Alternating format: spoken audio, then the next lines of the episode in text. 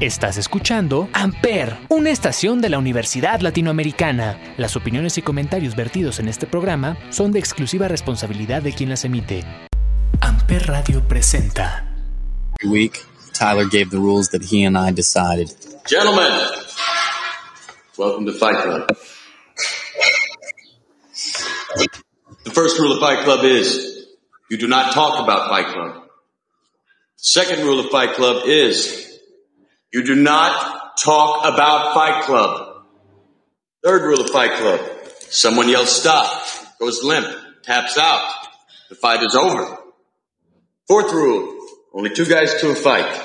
Fifth rule one fight at a time, fellas. Sixth rule no shirts, no shoes. Seventh rule fights will go on as long as they have to. And the eighth and final rule this is your first night at Fight Club. You have to fight.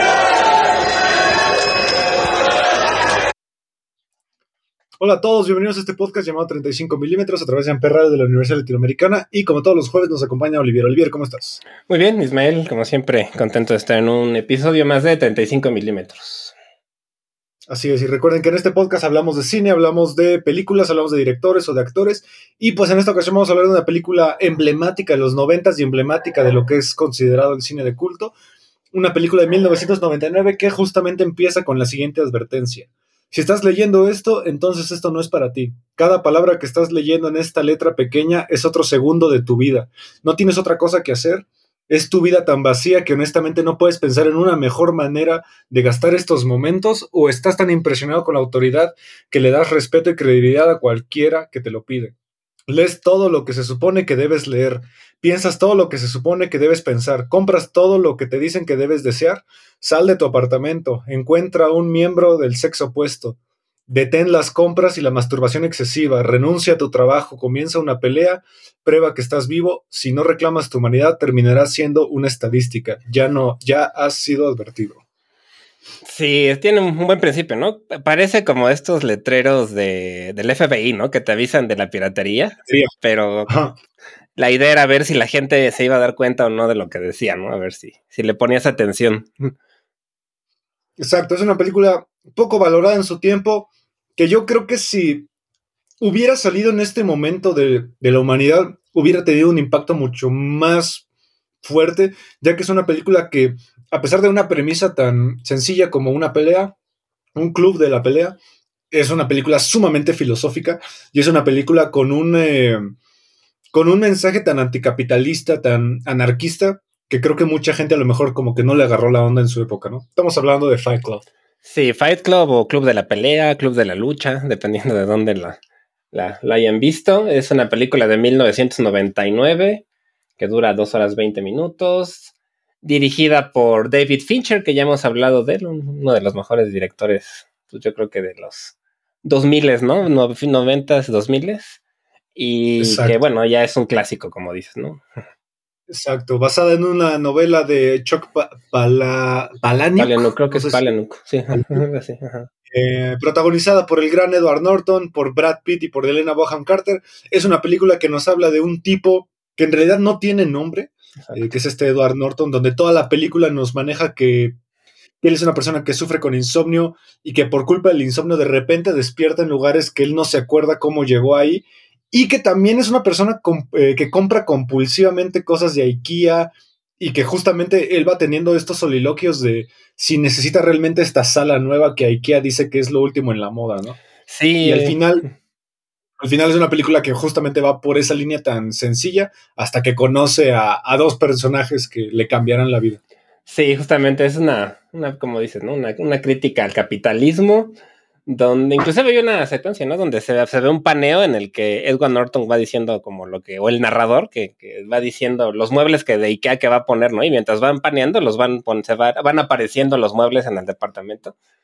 Que, que, está padre, ¿no? Y que es una película que yo creo que innovó bastante en la parte de la edición de cine. Es una edición como muy dinámica, con muchos planos, que después se volvería como el el machote de un montón de otras películas después, ¿no? Que copiaron este, esta forma de editar tan dinámica. que tiene que ver precisamente porque David Fincher, antes de ser cineasta, fue director de videoclips. Y entonces traía como esa, ese ritmo, ¿no? De la, de la edición más de videoclip, más de televisión, que es más rápida. ¿no?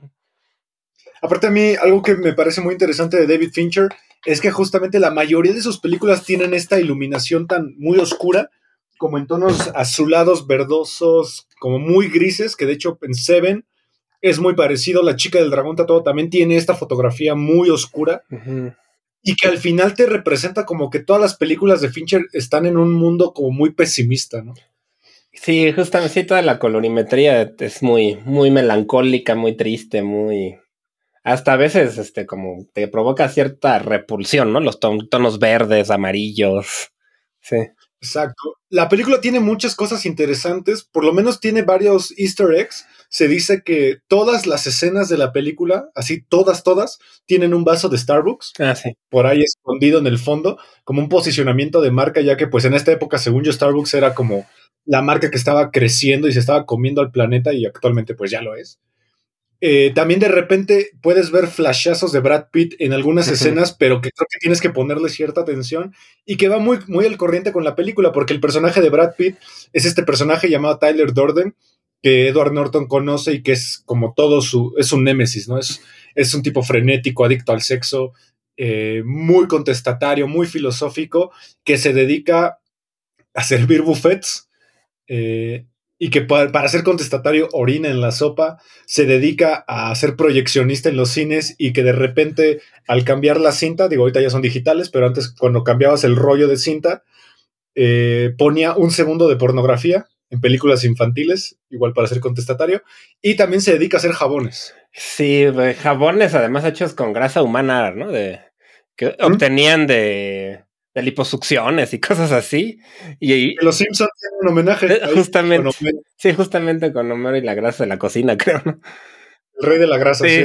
Y es justamente, la, venden jabones como de alta calidad hechos con grasa humana y, está, está padre ese, ese detalle. Y sí, como dices, tiene muchos easter eggs, que se le llaman, o huevos de Pascua, de detallitos que te puedes ir fijando y, y vas viendo, ¿no? Poco a poco en la película. También de pronto meten fotogramas muy rápidos, o sea, solo un fotograma de escenas sexuales también, de vez en, pero tan rápido que no lo logras a, notar bien, pero eh, por toda la película aparecen de pronto.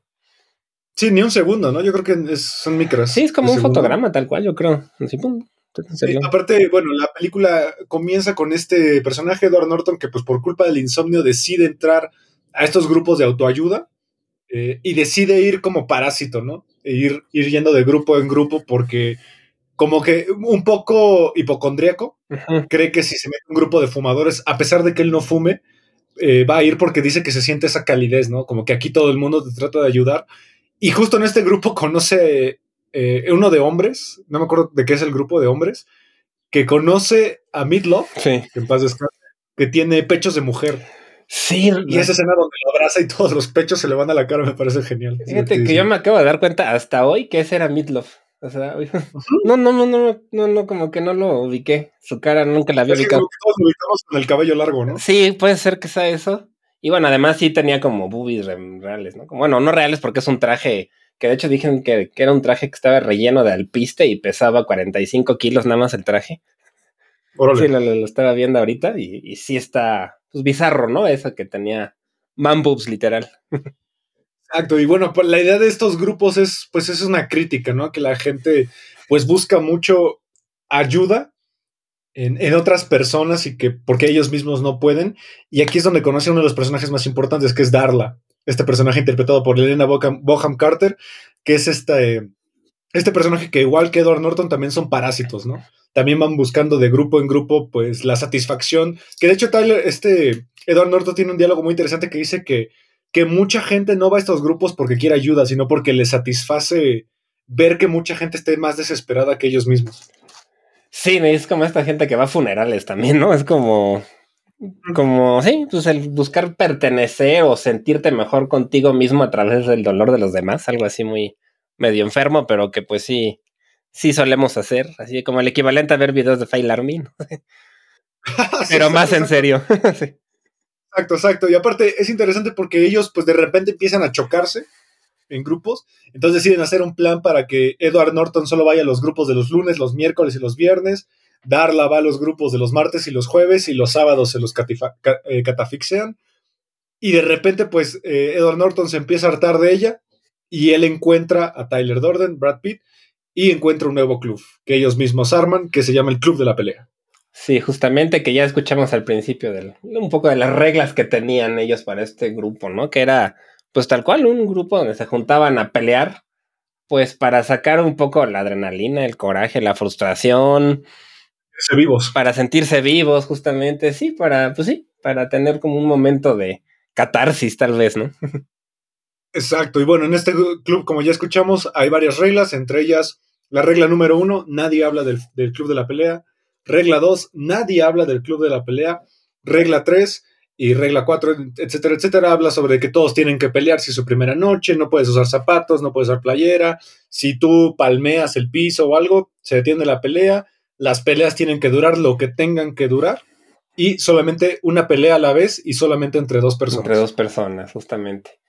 Y pues son escenas bastante brutales, ¿no? Todas estas de las peleas, que están muy bien grabadas, muy bien editadas, muy bien actuadas también, y donde parece ser que al principio cuando salió no le fue tan bien, precisamente porque mucha gente le impactaba mucho estas escenas de lo realistas que eran, ¿no? Como que les parecía grotesco o demasiado difícil de ver las peleas porque sí son bastante realistas, ¿no? Aparte, yo creo que David Lynch, Fincher escogió muy buena locación porque el lugar del club es como un sótano que tiene los techos muy, muy bajos. Eh, no hay nada de, utilería, solamente son como unas paredes con tubería. Pero aquí lo interesante es que todos los miembros del club hacen un círculo y en medio pelean, entonces se, crea una sensación de claustrofobia hacia la pelea, ¿no? Como si tú fueras, como si tú estuvieras en medio de dos güeyes que se están peleando y aparte la cámara es tan dinámica que la cámara hasta parece que se quita cada vez que va a saltar alguien un puñetazo y alguien va a caer, ¿no? Eso, eso me parece muy interesante de, la filmación de las peleas. Sí, sí, están muy bien hechas, muy, muy bien coreografiadas también y muy, muy bien la, cámara, sí es un personaje más, ¿no? De, las, de esas peleas y como dices, todo, toda la gente alrededor viendo, gritando, este, mientras otros están ahí sangrando. Exacto, aparte aquí lo interesante es que pues a final de cuentas el club, a pesar de lo cerrado que podría llegar a ser, Edward Norton de repente va por la calle y ve gente que también está moreteada o con un diente roto como él y se da cuenta de que hay varios miembros, ¿no? Dentro del club, pero al mismo tiempo creo que algo muy, muy filosófico de la película es que no los reconoce por sus personas si los reconoce por los moretones. Por los moretones, sí. Como si también fuera ajeno a la. como si se deshumanizaran. Se deshumanizaran, sí, un poco. Ahora que mencionas esto, leí que el, el autor del libro, el Chuck Palahniuk, lo escribió después de que fue a un campamento y estaban haciendo mucho ruido a las personas que estaban como en la cabaña de al lado y este que les fue a pedir que se callaran y en lugar de eso lo golpearon. Esa lo, lo golpearon por, por pedirles que le bajaran la música. Y entonces cuando él llegó a su trabajo, no sé cuántos días después, que le sorprendió muchísimo que nadie le preguntó qué le pasó, o sea, que él traía moretones y estaba golpeado y que nadie le preguntó qué te pasó, estás bien o por qué estás nada, ¿no? Entonces que él le llamó mucho la atención eso y de ahí viene como esta idea de que vas viendo a la gente moretoneada en la calle y, y pues no te no le dices nada, ¿no? Es como...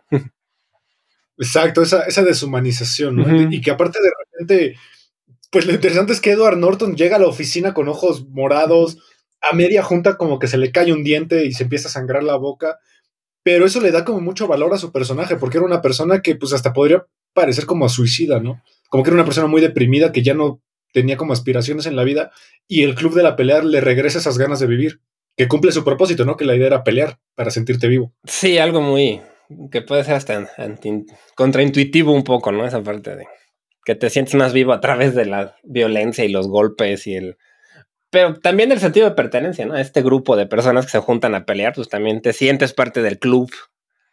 Y que terminan siendo amigos. Sí, además. Sin, fuera de la pelea, eh, nadie tiene resentimientos contra nadie. No, realmente sí, es una pelea de, pues solo por pelear, pero realmente no hay ninguna emoción negativa involucrada, ¿no? Nada más era por, por el simple hecho de pelear. Y por ahí, este, está Jared Leto, ¿no? También que hay una secuencia en la que lo golpean brutalmente también, ya él está sonriendo, es bien raro. Sí, de hecho, yo, yo después me tardé mucho en reconocer que era Jared Leto. Se ve, se ve muy raro porque trae las cejas y el cabello. Güero, ¿no? Es, oxigenado. Sí, sí, sí, justo. A mí también me, me tomó un tiempo saber que era Jared Leto. Ahí todavía no era popular, todavía. No, ya después lo agarró otra vez Fincher, ¿no? Para la habitación del pánico. Sí. Y... Otra película oscura, con la misma iluminación. Sí, de hecho, bastante, bastante oscura.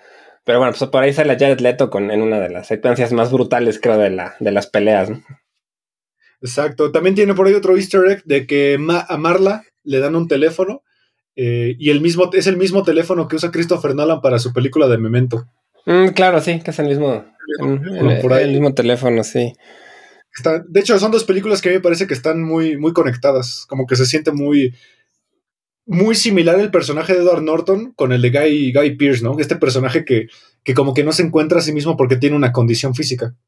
Sí, sí, justamente. Sí tienen similitudes, sí, más o menos. Y también en la edición, un poco en la narrativa que no es lineal. Está. El ritmo, exactamente. Ya después de todo este club de la pelea, eh, se da cuenta Edward Norton que Brad Pitt poco a poco a los miembros del club los va reclutando como para hacer un pequeño eh, grupo anarquista que empiezan con unos delitos menores, empezando porque asaltan mini supers porque tienen trabajadores ilegales trabajando ahí, ¿no? Como que este simbolismo de que América para los americanos, ¿no? Sí, justamente como, como dices, ¿no? un grupo anarquista, ¿no? De estos que, que todavía existen, ¿no? Y sí, todavía vemos por ahí hasta en México ese tipo de, de grupos que pues, van haciendo como violencia y, y en la película pues va escalando cada vez más esa violencia del grupo, ¿no? A ver, pregunta. Digo, ya aquí vamos a empezar un poco con los spoilers. Sí. Si se quieren saltar un rato. ¿Tú sí te diste cuenta que eran la misma persona? No. O, hasta el final de la película, porque se supone que David Fincher pone de repente algunas cositas que tú haces que te des cuenta. Pues yo, yo no me di cuenta hasta el final. Sí, sí, yo tampoco, no. La verdad es que no. La primera vez que la vi sí me sorprendió. Y fue precisamente pues lo que más me sorprendió, ¿no? De, que cómo, cómo era posible que fuera él y ya después cuando la volví a ver, pues sí te das cuenta de, algunos detalles donde dices, ah, ok, aquí sí te dan una pista como que... como que te das, te das cuenta que ninguna persona interactúa con los dos al mismo tiempo. exacto, salen pero nunca les hablan a los dos. Hay una parte en la que se sube a un camión, por ejemplo, y solo pagan un boleto. Este, cosas de ese estilo que, que sí te vas dando cuenta. Y me acuerdo que me sorprendió mucho la secuencia en la que se pelea Edward Norton con él mismo. que Ah, claro, claro. O sea, que primero parecía que se estaba peleando contra Taylor, este, Tyler, perdón, este, o Brad Pitt, y este, y ya te pasan las, lo que realmente sucedió y es él pegándose a sí mismo, se me hizo increíble como que lo hizo súper bien Edward Norton. A mí me parece más interesante la de la oficina, donde él solito se empieza a golpear en la oficina para que crean que su jefe lo golpeaba. Ah, también, sí es cierto. y que llega con él y a ver qué vas a hacer. sí. Exacto, exacto. Cuando, que no pues, sabe qué hacer, ¿no? Que lo ve con cara y ahora qué hago, Y aparte vemos esta evolución de, Edward Norton, porque al principio era este trabajador como muy sumiso y poco retador, y de repente, gracias al club, se convierte en esta persona ya provocativa que ya no le tiene miedo a su jefe. Claro, pues es que es como un doble de personalidad, ¿no? Como este Brad Pitt representa lo que él, Edward Norton, quisiera hacer, ¿no? Y, y como que lo saca a través de esta doble personalidad que, que pues no te das cuenta en la película hasta el final casi. Exacto, y bueno, al final de cuentas la película nos habla de que pues Edward Norton tiene una doble personalidad, que es Tyler Durden, eh, Brad Pitt, y que pues tiene que detenerse a sí mismo porque están a punto de volar eh, varios edificios de la ciudad, y el único que puede detener a Brad Pitt pues es Edward Norton, que al final es él mismo, y pues al final él se autoamarra y se autosecuestra, eh, y la única forma de pues detener a Tyler Dorden pues es suicidándose. Se tira un balazo en la cara, pero pues como que le apunta mal y solamente se vuela como la boca, ¿no? Sí, sí, muy feo, que hecho es como... No sé, sería horrible que pase eso si te... un intento de suicidio, ¿no? Para la persona que lo intenta. No lograrlo, ¿no? Muy, aunque al final, pues sí, sí explotan las bombas. Sí, justamente. Este, a mí me gusta también mucho esas escenas donde están este, Edward Norton y Elena Bohan agarrados de la mano, viendo hacia el horizonte y se empiezan a ver los cómo explotan los, edificios. Me recuerda un poco a la de B de Venganza, cuando, cuando explota el Big Ben. Algo parecido, ¿no? Como. Capitolio, ¿no? Es el Capitolio. El Capitolio, sí. El Parlamento. Parlamento. sí, justo. No sé. Pero aparte, esa escena es mucho más interesante por la banda sonora, porque está al mismo tiempo sonando Where is My Mind de los Pixies. Es una canción que justamente habla, ¿no? De, de, estos problemas mentales, que dónde estoy, que estoy perdido.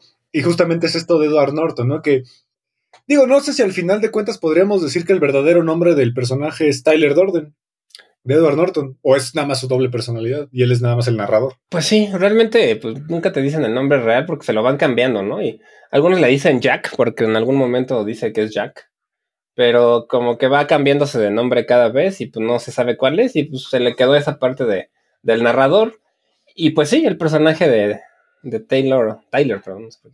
Tyler Dorden. Tyler Dorden, pues tal vez sería la, la el nombre real, quién sabe, pero se me hace una, una idea muy interesante y que, la, la, verdad la, la, manejaron muy bien.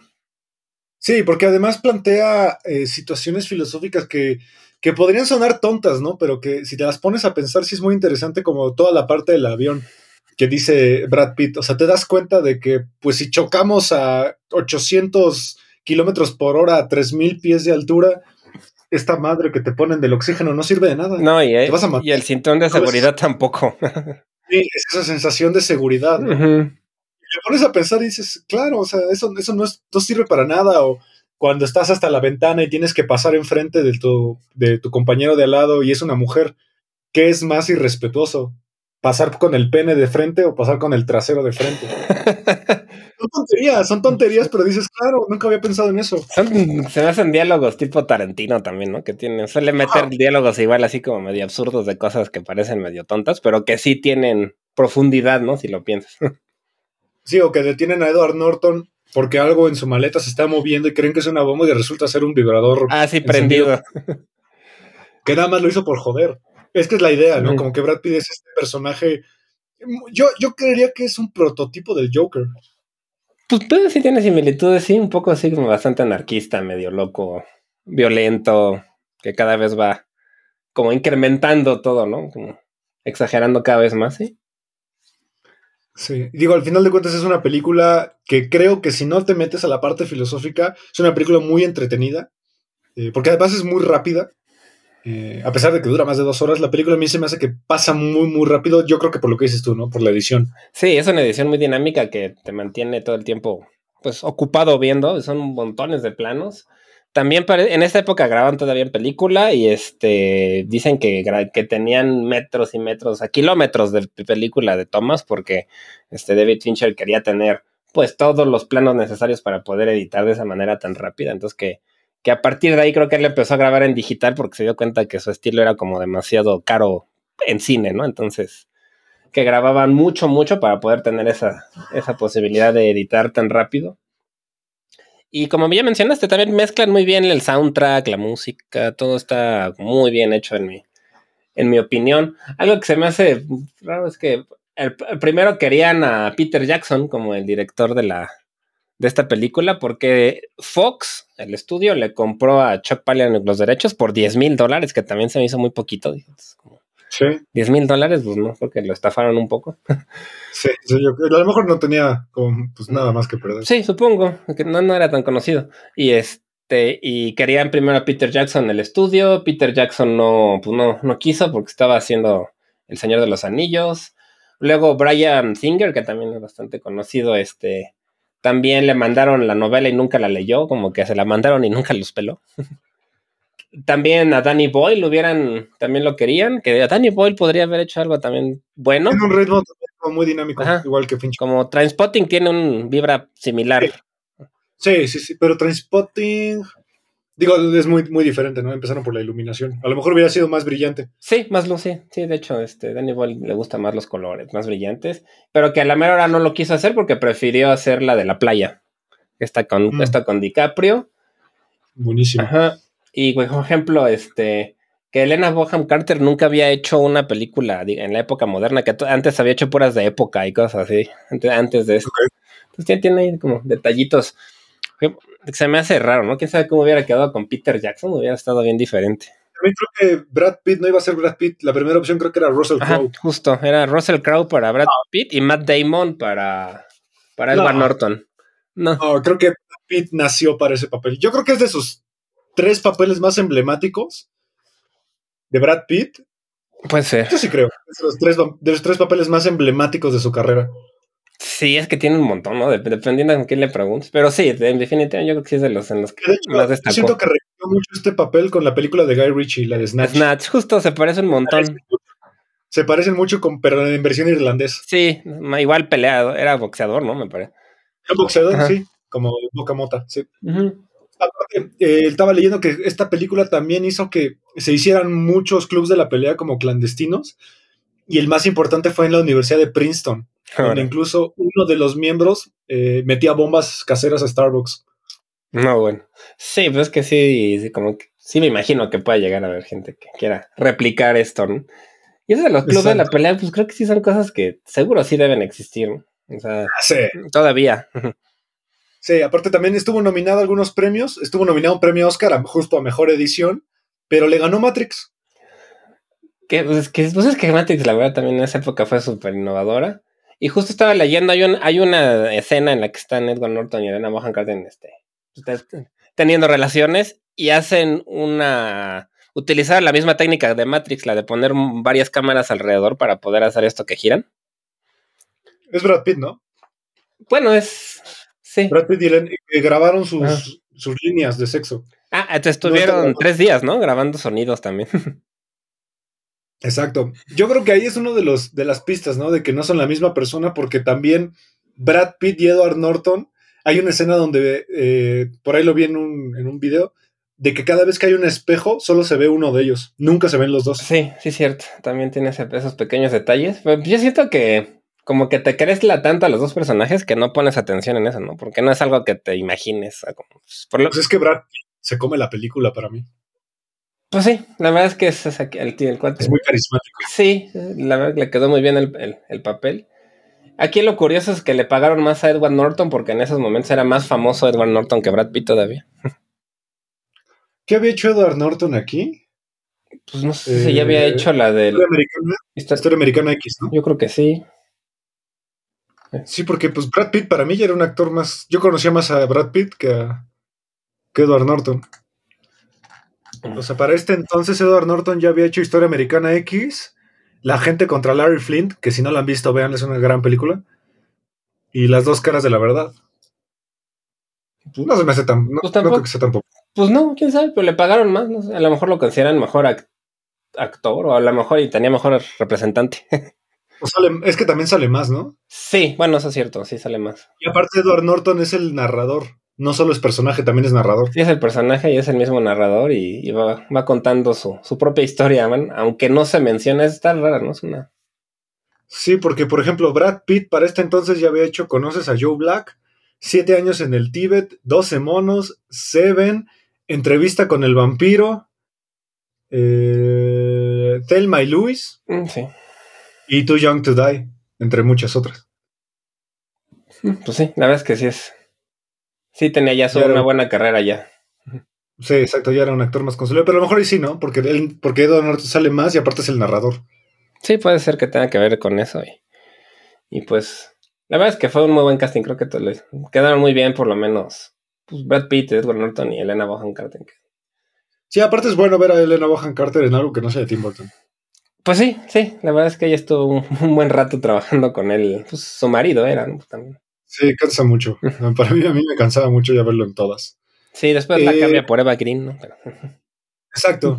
Y bueno, si hablamos de género, pues yo creo que la película sería una comedia negra, mm, también muy orientada hacia el thriller de acción, pero yo creo que más como estas películas existencialistas, ¿no? Donde la trama, eh, la trama de acción es como nada, es un pretexto para hablar de, de cosas más filosóficas y profundas. Sí, sí, sobre todo el materialismo es lo que... Y el capitalismo, ¿no? Es lo que está como... Lo que lleva toda la, toda la trama. Exacto. Eh, pues bueno, este fue un pequeño especial que quisimos hacer sobre Fight Club, una película de David Fincher de 1999, en la cual pues se habla justamente de estos temas, ¿no? Del el existencialismo, habla justo sobre, como dices tú, ¿no? Del consumismo, habla sobre este sentido de pertenencia, eh, por lo mismo de que Edward Norton pues va buscando a estos eh, clubs de, de, de autoayuda para pues sentirse mejor consigo mismo, ¿no? Con la, como que la autocompasión. Sí, que es un... Pues era un fenómeno que sigue vigente, como dijiste, ¿no? A lo mejor... Son temas que siguen relevantes. Así es, y pues bueno, gracias por escucharnos aquí otro eh, jueves aquí en 35 milímetros a través de Amper Radio de la Universidad Latinoamericana. Olivier, muchas gracias por acompañarnos otro jueves. Muchas gracias a ti, Ismael, como siempre, y gracias al Amper Radio y a la ULA por el espacio. Y no se olviden de checar los otros proyectos de la estación. Así es, nos vemos el siguiente jueves y hasta la próxima. Hasta la próxima. Stop.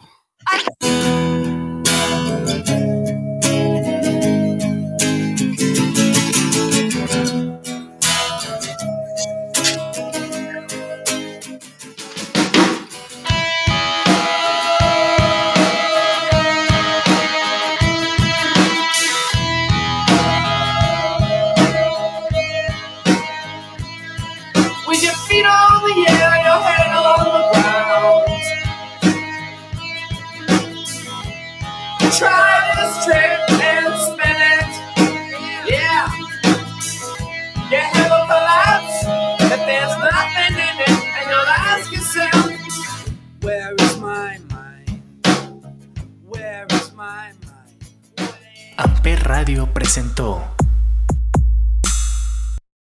Amper, donde tú haces la radio.